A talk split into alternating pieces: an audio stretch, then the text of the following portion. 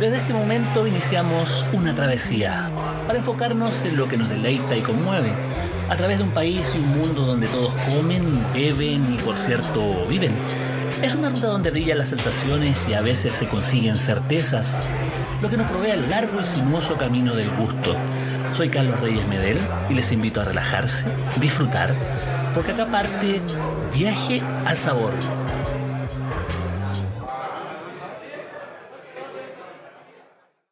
¿qué tal? Esto es nuevamente Viaje al Sabor, probablemente el podcast más sabroso de Chile y también el más diverso respecto a las distintas expresiones culinarias que hay en nuestro país, desde nuestro país, que merecen ser conocidas algunas con urgencia, yo creo, porque, porque finalmente el consumo de productos del mar es paradójico. Por un lado tenemos este mar gigantesco y extenso y rico y diverso, pero finalmente cuesta mucho conseguir eh, productos y cuesta mucho consumirlos, sobre todo cuando se tratan de los vegetales del mar, de las algas, el cochayuyo, el luche, como los emblemas de este consumo que van, van a la saga respecto del potencial que tienen.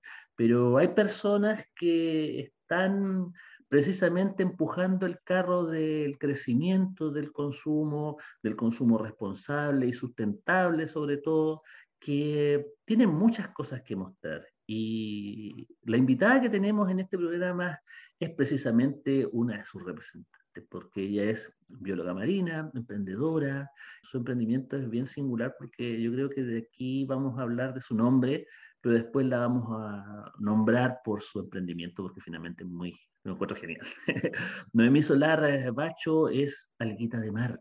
Ella vende algas, las comprende, eh, las promociona, eh, trabaja en red, en sociedad, tal cual requiere, digamos, el tiempo actual, eh, ser, eh, digamos, ser, una persona que, que, está ligada, digamos, a, este tipo de, iniciativas. Así que, sin más preámbulos, desde Valdivia, en este momento, tenemos a Noemí Alguita. Alguita, ¿cómo estáis?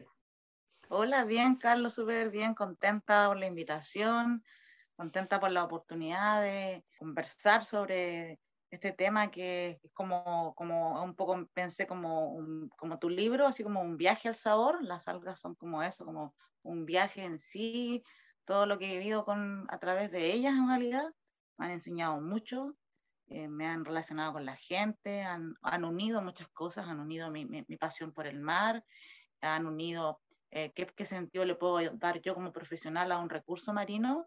A eso le he sumado como aprender mucho del oficio de las personas, que eso no te lo enseña la universidad, pero es como la vida real, es lo, lo que te dice el mar día a día. Y a eso, eh, uniéndolo con personas, formando equipo, que es algo no menor, un gran desafío. Y es hermoso que las algas me han llevado en este viaje intenso, profundo. bueno, hablando de profundidad, finalmente, obviamente tu trabajo está ligado en el mar. ¿Qué significa sumergirse en el mar y contemplar, digamos, esta naturaleza vegetal que, no siempre vemos, porque finalmente siempre se ve empacada, se ve apretada, se ve acopiada de alguna forma, pero, pero en, este caso, eh, cuando uno está bajo, bajo el agua, se ve el mundo de una manera distinta, o ese mundo que, que es absolutamente distinto. ¿Cómo, ¿Cómo, es un paisaje de algas al natural, eh, bajo el agua? Mira, las algas en general se distribuyen de dos maneras, en las que son las grandes algas pardas, que son todos los tipos de guiro, guiro palo, guiro negro, el guiro flotador, también el guiro flotador, el favorito del erizo, y obviamente el cochayuyo, esas, esas especies se llaman las grandes algas pardas y son, ellas se distribuyen en forma de bosques. Entonces, cuando tú buceas bajo el mar y en un bosque de algas, que yo no buceo, yo soy aficionada al buceo, voy en vías de como, eh, profesionalizar este deporte, eh, se ve hermoso, hermoso porque esas algas llegan a medir fácil 30 metros, entonces tú te ves como un pescadito entre medio de las algas y es hermoso como la luz eh, se filtra a través del, de la columna de agua y hace el efecto de que está soleado el, el, bosque, entonces como tú dices, oh, es, como, es, como, es como que estás como, no sé, como dentro de un acuario, es como una película, así, hermoso.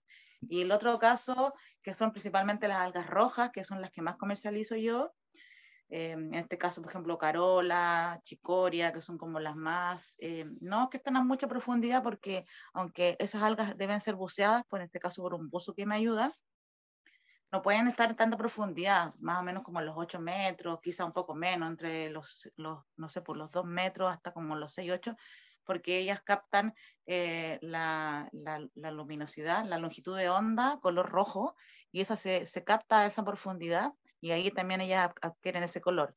Y ellas se, ellas se distribuyen o viven como en parches, son como pequeñas, así como, como, no sé cómo decirlo, como cuando tú ves así como un prado, eh, por ejemplo, como un prado de un tipo de, de, de arbusto, ¿cierto? que pueden ser pequeñitas, como de más o menos 5 6 centímetros, 8, y esas mismas después cuando ya son grandes pueden medir unos 12 por ahí, que es bonito. Y nada, pues cuando yo estoy bajo el mar, o sea, bajo ahí en el agua, como que tengo esa sensación de pensar por un segundo como me quedaría aquí, porque es tan hermoso que en realidad nosotros como seres humanos, creo que si todos nos metiéramos al agua, como que uno comienza como a relacionar lo que uno aprende, pero ah, no sé, pues uno como que se enamora, al final te enamoras. Yo me he enamorado de las algas porque me han llevado, me, como que te envuelven y estar bajo el mar es como, como estar con ellas, es como que aquí soy como una más, es como que aquí entiendo mejor lo que sucede, porque si lo miro de afuera es siempre como que estoy como sobre el mar, entonces cuando estás dentro del mar es como decir, ¡ah! como que soy tan pequeñita pero es como que el mar igual te acepta, pero el mar y, como que esa relación con el mar es como muy mística, porque el mar como que te reconoce, como que te da, tú llegas a la playa, si te ha pasado a ti llegas a la playa y el mar está como menos calmado, pero te acercas y el mar embravece, ¿cierto? Es como, como que, hola, estoy aquí, y tú le dices, hoy, ya, pero bueno, me da un poco de susto, pero quiero ver qué hay ahí.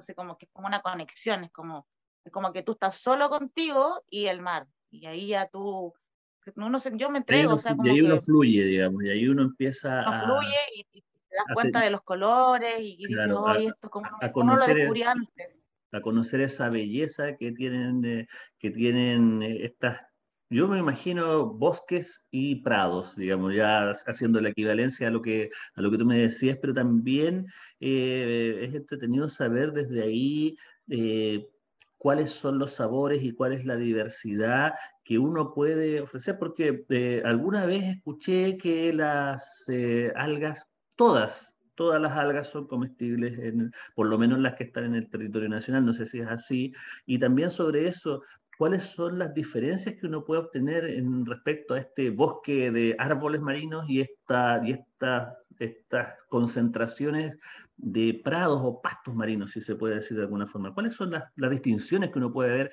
en términos estrictamente de sabor? Mira, en general eh, yo considero que las algas pardas son una textura mucho más firme, eh, comestibles. Eh, yo, de las que conozco, bueno, te puedo decir que hay cuatro huiros como emblemáticos, el negro, el palo, el flotador y el cochayuyo. De esas cuatro, yo he trabajado y conozco de su, de su propiedad, o sea, como que, son comestibles de dos, por el flotador, que te decía yo que es como uno que el canutillo, que tiene como unas eh, aerocitos, se llaman como unas cositas que flotan en el mar, que uno lo puede ver realmente como, claro. Eh, eso que se más o menos cerca a la orilla. Eh, el erizo se pone bajo, bajo ellos y espera que caigan después por el efecto de la ola y son sus favoritas. Esas dos son las que yo he trabajado, tienen un sabor más bien como, em, como amarguito, por decirlo, y textura más firme. Y por otro lado, yo te diría que están eh, las rojas, que son submariales, las que se bucean, que es la chicoria de mar, la carola, que las que yo conozco, eh, que son de un sabor más como la chicoria muy suave, la que se usa en el, en el ceviche de peruano, y la carola tiene como un pequeño sabor metalizado, según mi papá tiene como un sabor camarón, le dice él. Y después yo separaría también eh, como juntando los sabores, como el luche con la lechuga de mar. ¿Por qué? Porque son de una manera eh, muy similar en su forma, una lámina muy delgada. Y ellos, esas tienen, ellas tienen como un sabor más como sabor a mar, como que uno lo prueba y siente como, como que te llega como casi el aroma así del mar mezclado con el sabor. Serían como las diferencias más o menos como entre las que yo tengo. Ahora, yo trabajo con ocho especies, que serían en este caso los tradicionales, que serían el lucho, el cochayuyo, después la lechuga de mar, la chicoria de mar, carola, luga corta y luga larga. Esas dos lugas, generalmente la luga corta es como de orilla, igual que el luche, y la lechuga de mar, las otras son submariales. Eso más o menos como con el tema de sabor y distribución. Ahora, no todas las algas son comestibles, ni todas las especies son comestibles. Deben haber, sí, muchas especies que son comestibles y que uno desconoce que lo son. ¿Me explico? Sin embargo, hay algunas que yo puedo decirte a ciencia cierta que no son comestibles porque tienen, por ejemplo, hay un grupo que se llama las Deleriaceae, que uno las reconoce porque son fáciles de encontrar en la playa, así como para, a veces varan incluso. Y esas algas se distinguen porque en el medio de la, de la fronda como que tienen una pequeña nervadura, así como que parecieran, son más parecidas a una planta. Esas algas en especial, ese grupo en especial, tiene un tipo de ácido. Entonces, por ejemplo, yo, como o sea, esto del mundo de las algas comestibles es como, ¿cómo decirlo? Todo un descubrimiento, es como que uno va descubriendo en el camino. Entonces, a mí me pasa que yo digo, bueno, saco una alga, encuentro una alga nueva y digo, bueno, ¿cómo descarto si esto es comestible o no? para mí viene el primer, lo primero es el aroma. Ya, si el aroma es muy intenso, muy ácido, ya como primera alerta, quizás no es comestible. Si su aroma es muy suave o imperceptible, yo digo ya. Segunda prueba es que yo me fijo si hay de esa misma alga que esté, como yo soy bióloga, identifico lo que es mordido de desprendido por el efecto de la ola. Ajá, mordido por mordida, Claro, esto se lo como un caracol, una lapa, qué sé yo. Hay algunas especies de animales que por mí, por mi profesión, yo les he hecho análisis gástrico y sé que algas comen. Entonces digo, ya, si la lapa se come esta y esta y esta, entiendo que a mí, yo tengo un, ¿cómo se dice? Un intestino, un jugo gástrico más poderoso que la lapa, entonces no debería pasar nada. Y la tercera prueba que hago en ese sentido es que justamente aquellas que yo tengo un olor muy, muy un poco fuerte o, o son de, de y yo no estoy muy segura, hago la prueba de poner las otras algas que yo sé que son comestibles abajo. Y encima pongo las que yo dudo y las dejo ahí y después de un tiempo, un rato, una hora, media hora, voy, reviso y cuando tú levantas la que pusiste encima, la de abajo está quemada, como que toma como la forma, que como cuando tú te bronceas, ¿ya? Ah, o sea, finalmente es porque tienen esta, estas cantidades de ácidos que pueden ser corrosivas, digamos, para, para el organismo humano. Eso más o menos, ese es el porqué de, no, estaría segura, perdón, no estaría segura si es, si tiene un efecto directo sobre nuestra fisiología, por decirlo, pero sí sé que ellas tienen ese ácido porque es, en el caso de esas algas, de ese grupo, lo utilizan como una defensa contra la herbivoría. Ajá. Son unas especies que están como, quieren, se, dedican a vivir en hábitat donde hay mucho depredador. Entonces, naturalmente, por como la evolución, ¿cierto? Ellas han desarrollado una, un tipo de, defensa, esa defensa se manifiesta a través de ese, ácido. Entonces, cuando el animal viene y la muerde la prueba, no la va a comer, pues la encontrará, no sé, tóxica, ácida, no tengo idea.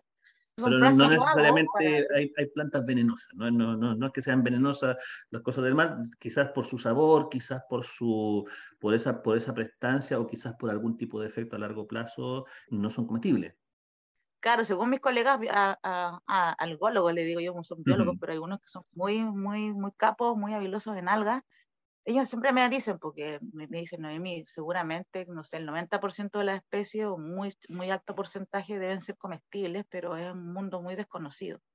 Eso, Ahora, siendo...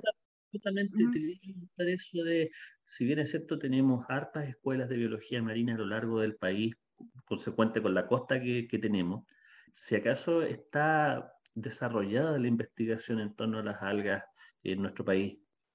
Bueno, la verdad es que sobre las algas hay bastante, bastante investigación.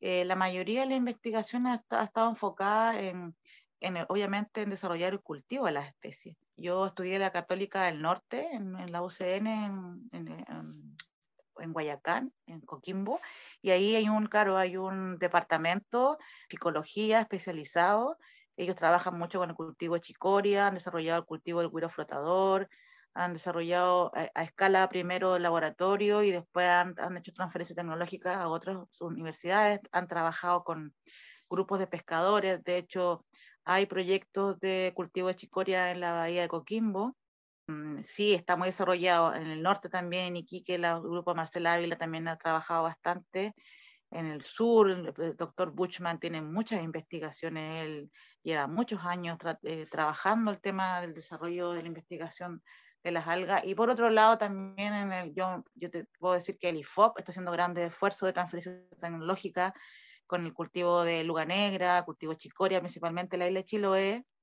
Y la Andrés Bello también tiene un centro en Quintay, donde también se trabaja mucho el tema de la esporulación. Ellos trabajan más con microalgas, o con, ellos trabajan específicamente con el cultivo de carola, y les ha ido bastante bien. Ahora, es importante mencionar que hay varios tipos de cultivo y que lo interesante sería es que eh, para mi caso, pienso que uno debería enseñar o yo estoy trabajando para que se, se, se, proyecte, se piense en el sistema de cultivo para consumo humano. Aquí voy, porque cuando los cultivos se han implementado, lo que hacen es como ya, pongamos el alga, si crece, se adhiere, ya crece, ya ocho meses.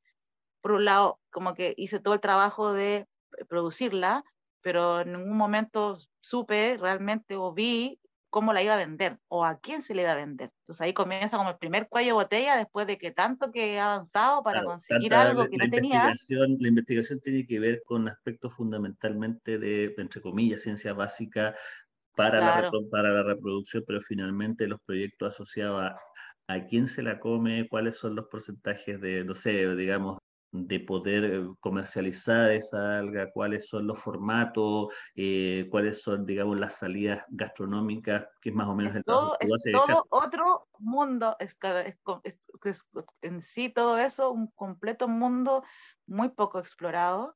Creo que yo he tenido que, he creado la logística para eso, he, creado la cadena en el sentido de que pasé de, de comercializar las algas frescas a comercializarlas deshidratadas el formato que yo trabajo es un formato muy, yo diría como premium, en el sentido de que yo a la persona que abre un paquete de algas que yo comercializo, la persona puede comerse una alga de una por una y no va a encontrar ni conchitas, ni piedras, ni nada.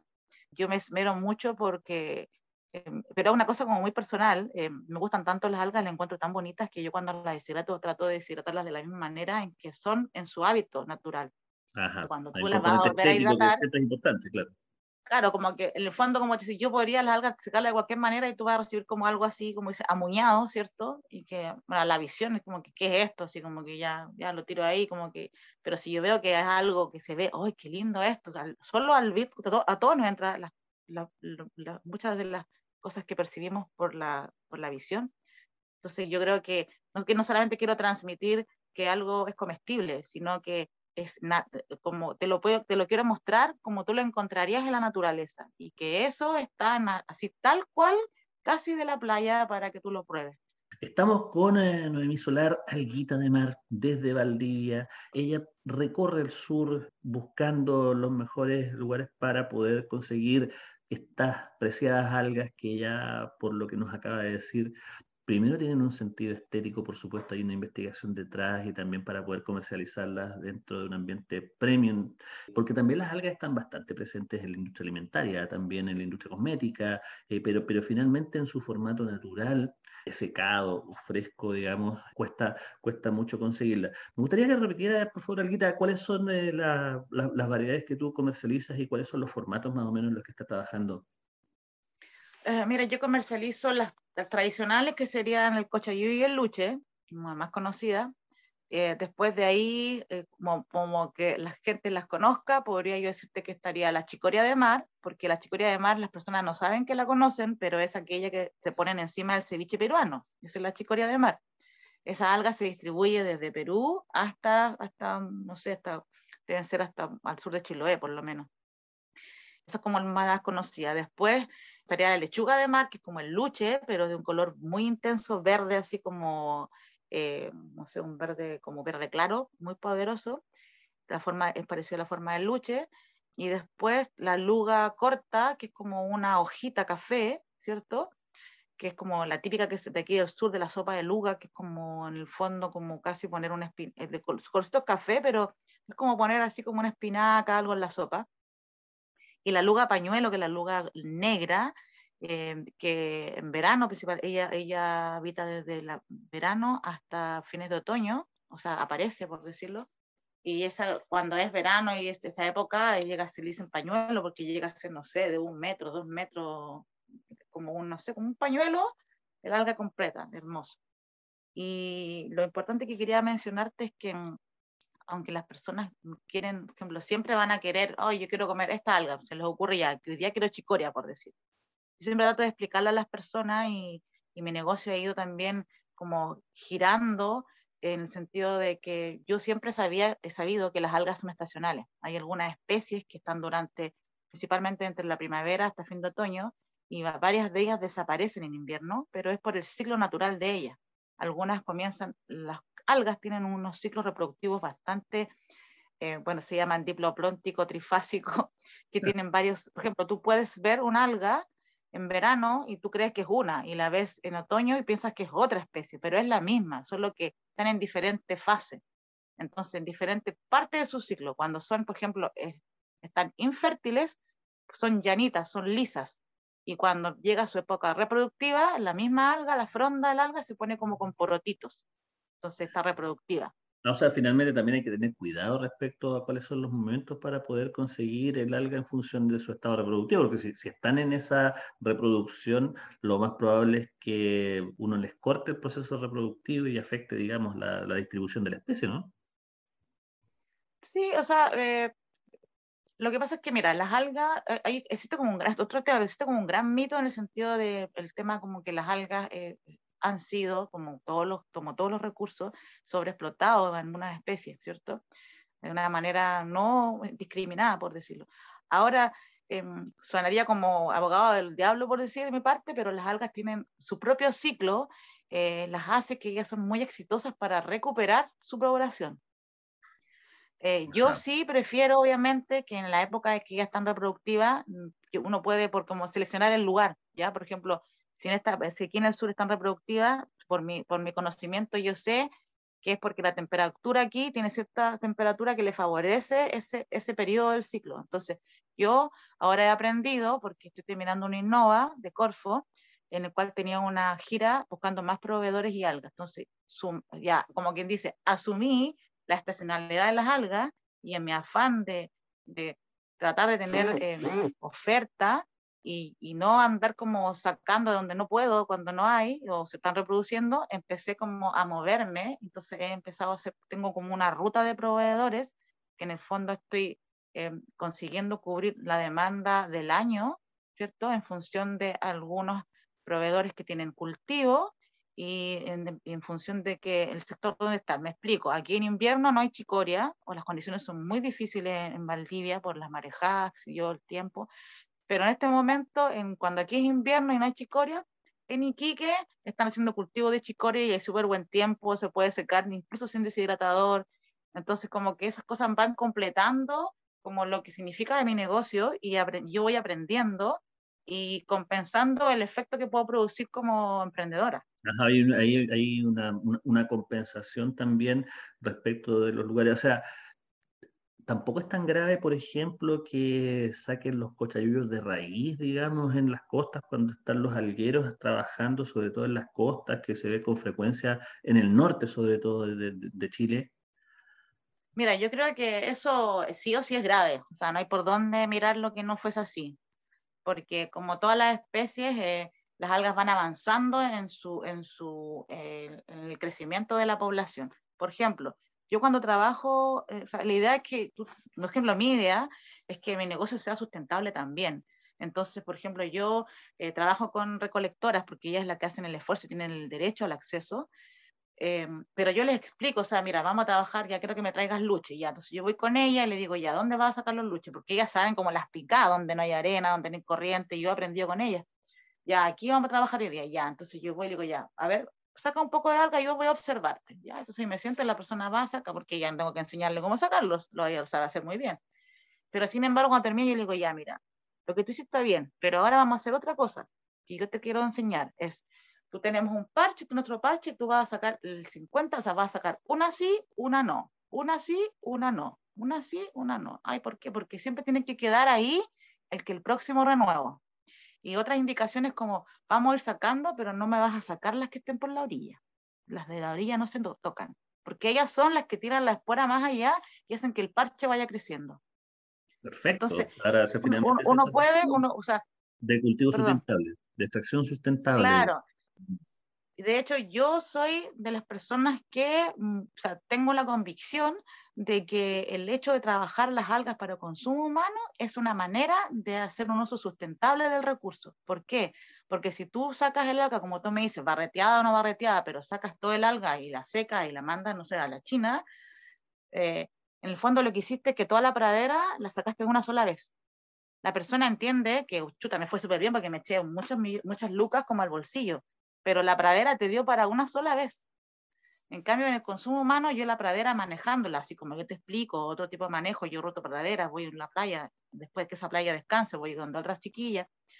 Eh, la pradera me puede dar muchas veces y el impacto, la presión que yo puedo ejercer sobre la pradera nunca va a ser tan inmensa como la presión que ejerce aquel que saca toda la pradera a picarla y que la manda a la China. Ah, perfecto. O sea, finalmente ese es el, el, el, tema, el tema importante que revela la importancia del consumo humano o de las formas de comercialización del producto. Y yo creo que en el fondo es como una, una ayuda que nosotros podemos hacer. Ajá. Ahora, ¿a quién le vendes? se entiende la idea, pero yo lo veo así, estoy convencida. Creo que todo el mundo tomamos algo primero. Claro, ¿a quién le vendes? Mira, en este momento se está reactivando todo lo que es restaurante. Eh, yo estuve vendiéndole a restaurantes bien importantes en Santiago, en Viña, y en este momento lo estoy retomando. Eh, bueno, tres peces, por ejemplo, ellos han sido siempre clientes fieles. Eh, también he trabajado y sigo trabajando con el Fauna en, en ¿cómo se llama? En Valparaíso, Valparaíso, con el Mara también. Valparaíso, sí con el, en el, internado, em, y después aquí en, Santiago, aquí en Santiago, perdón, me confundo, en Santiago retomé hace poquito, estoy retomando con Boragó, porque él, había, él se había reinventado, Rodolfo, con otro emprendimiento, pero ahora volvió con Boragó, eh, con él, también con la pulpería Santa Elvira, estoy con, trabajando, apoyando a un chico que tiene una empresa llamada Brío Marino, que también él trabaja con temas marinos, o sea, como con pesca me refiero. Em, y quien más en este momento también estoy trabajando con eh, Malva Loca, con eh, Renzo Ticinetti, él es, un chico muy amoroso, en el fondo es como una persona como que, eso que tú decís, ya, él tiene como ganas de hacer cosas diferentes, pero no está, o sea, como tiene los pies en la tierra, ¿me explico? Y él quiere hacer, por ejemplo, un cóctel, es muy amable en el sentido de, porque es un mundo muy desconocido, ¿cierto? Entonces como que de repente las personas reaccionan como así, como que, ay, no sé, no tengo que pensar. Pero hay otros como él que dicen, no, o sea, qué interesante, lo vemos. Este claro, abierto a la posibilidad de descubrir algo nuevo. Y eso como, como en lo, por decirte, Oreca, hay hartos bastante emprendedores también o cocineros que han salido de su restaurante y hacen su propio emprendimiento y ellos están muy abocados a la línea vegetariana, vegana, vegetariana, mucho.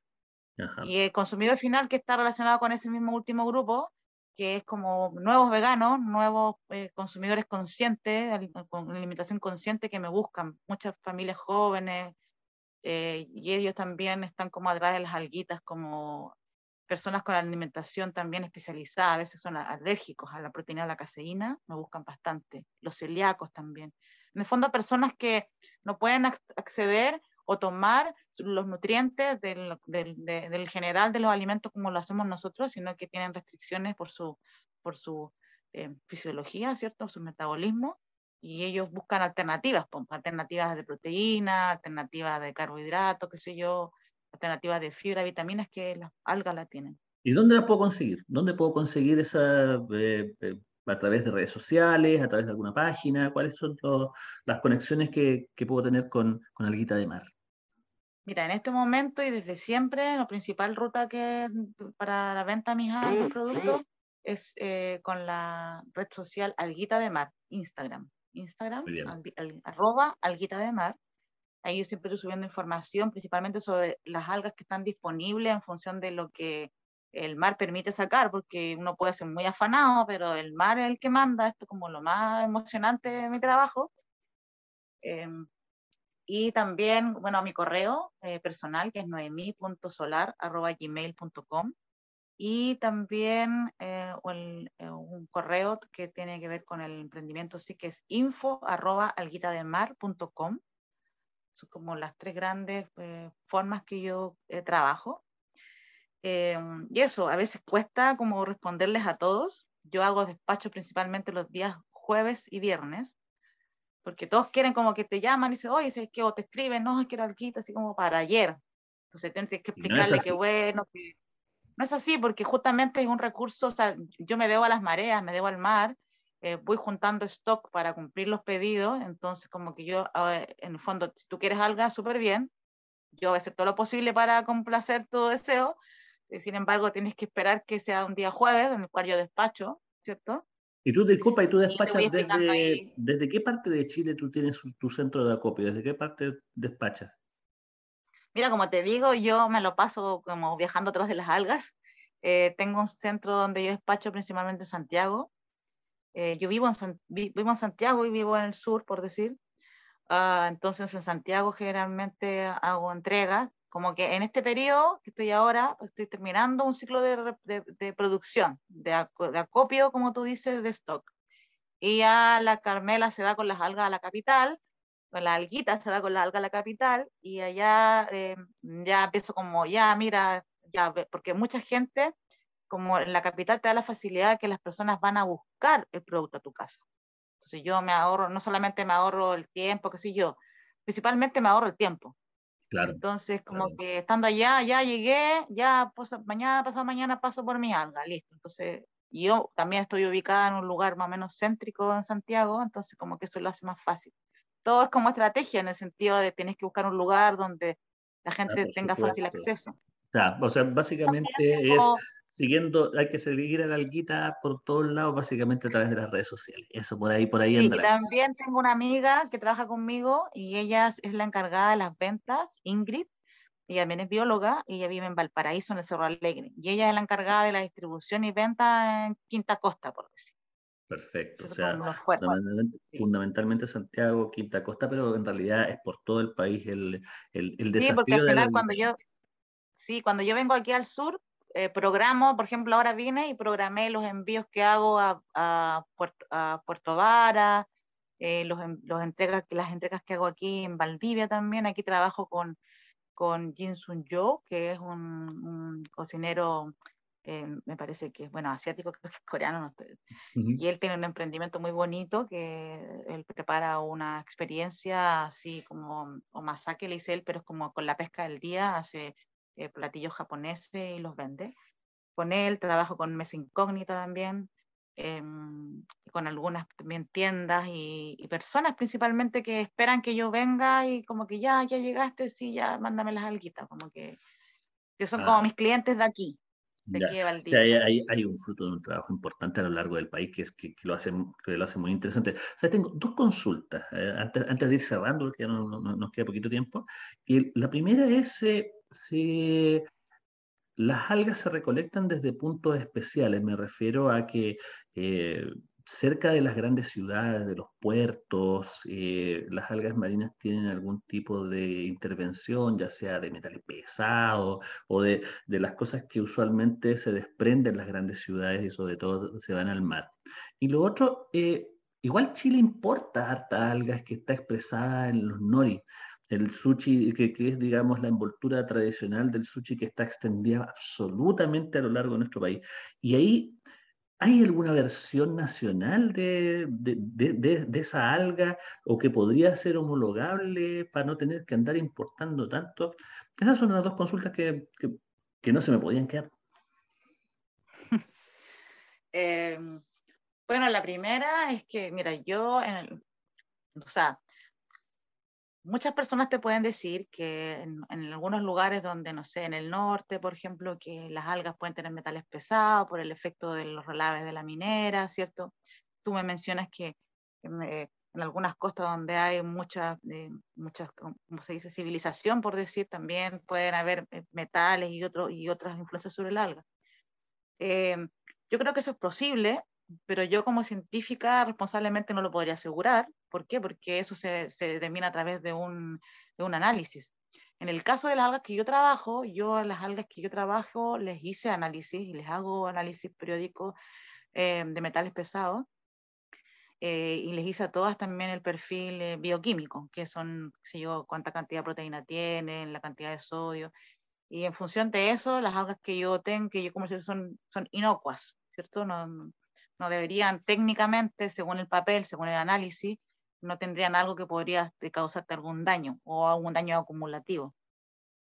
Eh, yo ahora que hice la gira al norte, este, contraté, estoy comenzando a hacer análisis eh, de metales pesados y nutricionales a las algas, por ejemplo, en la península de Mejillones, a las algas que están en la costa de Iquique, y quiero también tomar algunas muestras que voy a ir pronto, Coquimbo y, y, mm, Caldera.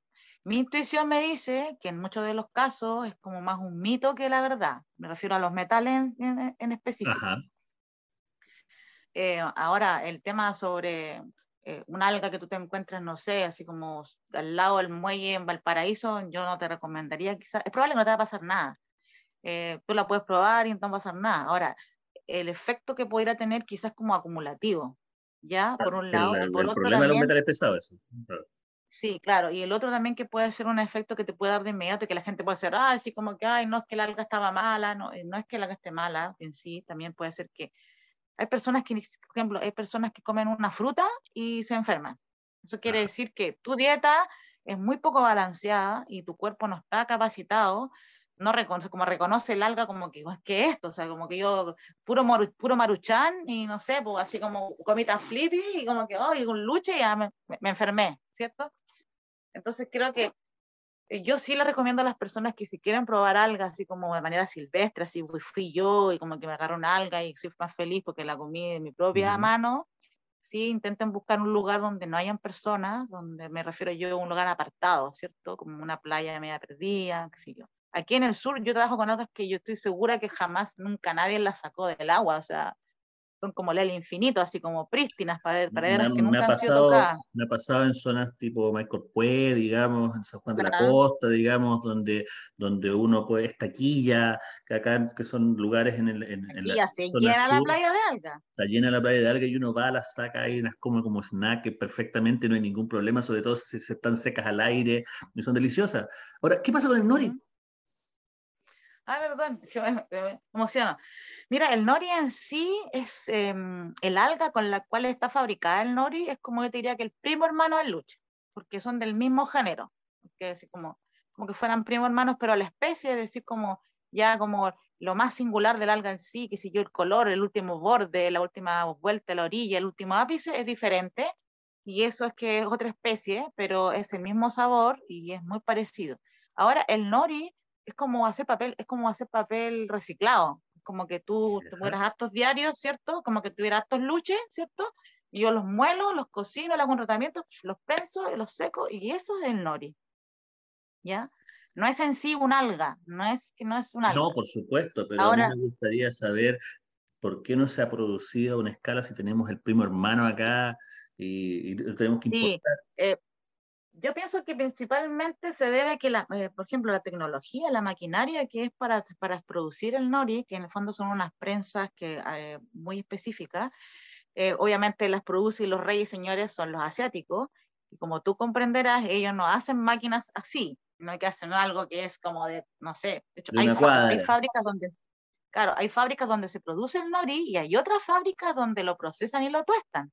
Ni siquiera el que produce es el mismo que lo tuesta y lo envasa. O sea, es una industria gigante. Entonces, yo, o sea, mi intuición me dice, porque yo igual he investigado, y claro, importar una máquina de esas o comprar solo una máquina, eh, aparte de la inversión, que pueden ser 20 millones de pesos, solo la máquina, es cómo hago que esa máquina, o sea, como, como, que el uso sea eficiente. Es como que tú tienes un camión y le pones un, un suponte ya sacaste dos cajas de loco y le pones dos cajas de loco y te ves feliz a venderla a Santiago. O sea, eso nunca va a ser un negocio, claro. ¿ya?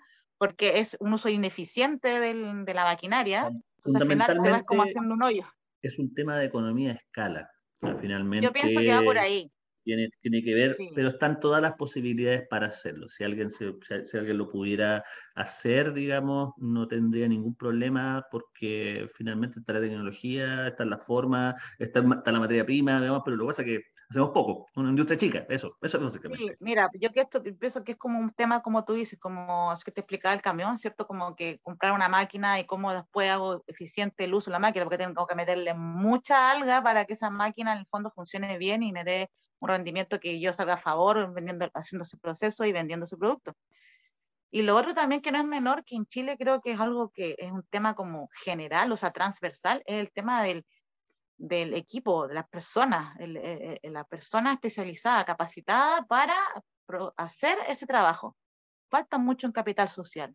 Falta, hay mucha, hay mucha, hay mucha inversión, hay muchas máquinas, hay muchos camiones, pero falta la especialización del capital social, porque la persona puede tener iniciativa, puede saber sacar el recurso, lo puede saber desconchar, pero ahí ya sacar rendimientos, valores, precios, costos, eso es como, es toda, toda esa parte donde yo me he dedicado a trabajar, tú sabes que yo también trabajo con Cocina Mar, eh, nos hemos dedicado a eso, como a apoyar en esa parte de la comercialización de los productos, porque para nosotros no vale de nada tener un producto si no tienes a quién vendérselo, ¿cierto? Y, pero creo que es un gran cuello de botella. A mí me ha costado bastante eh, crear equipo, trans, trans, transferir mi, mi, con, mi, mi, experiencia, ¿cierto? Eh, a otras personas eh, y creo que ese es un gran desafío. No solamente pasa por algo económico, creo que el tema de capital social es algo en Chile que está en deuda. El desarrollo o sea, Nos hemos abocado como a llenarnos de cosas, pero no nos hemos abocado a a, nosotros prepararnos para el desarrollo de, esa tecnología, de, ese avance, ya sea culinario, del área que tú estás trabajando hay un campo, hay un desarrollo, hay una posibilidad, solo queda poder trabajarla para poder generar, digamos, esta cantidad de opciones que, nos podrían, que nos podrían dar un salto cuantitativo y cualitativo, sobre todo cualitativo respecto del consumo de algas, que es súper necesario. Y bueno, por eso, Alguita, nosotros queríamos acá en Viaje al Sabor eh, eh, eh, entrevistarte porque consideramos que es muy importante tener el, el mundo del alga lo más cerca posible es una posibilidad de alimentación masiva que viene, pero bueno, eh, iniciativas como la tuya son las que, las que marcan. Y en ese sentido, bueno, se, se, nos andaba acabando el tiempo, aquí está con el cronómetro en mano, entonces eh, te quería agradecer muchísimo esta conversación necesaria, como te acabo de decir, y que nos conecta con, esta parte del mar que, sobre todo en estas fechas del 18, andan, un poco fuera, de lo tradicional.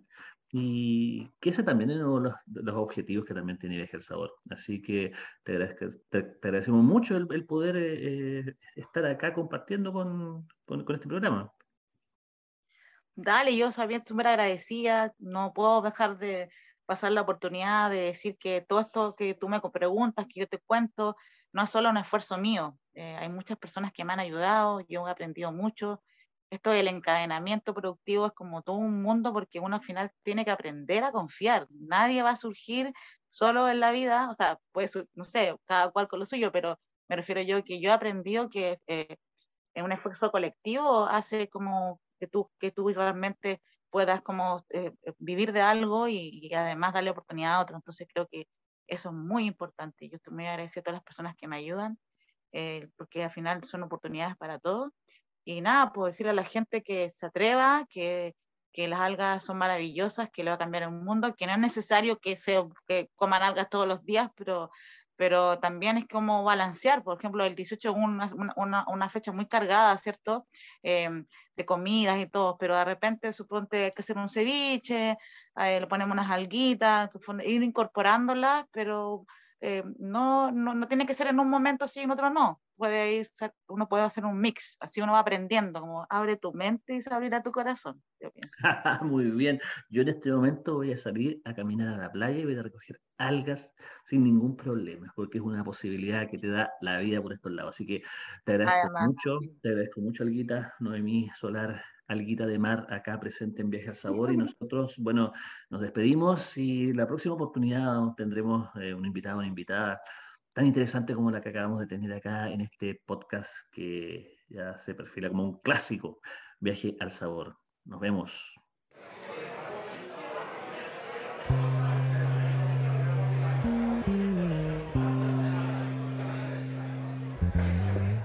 Vamos, pero solo de momento. En pocos días más volveremos a reiniciar este delicioso viaje al sabor. Seguiremos en la ruta porque comer, beber, aprender y disfrutar son la mejor parte del camino. Nos vemos.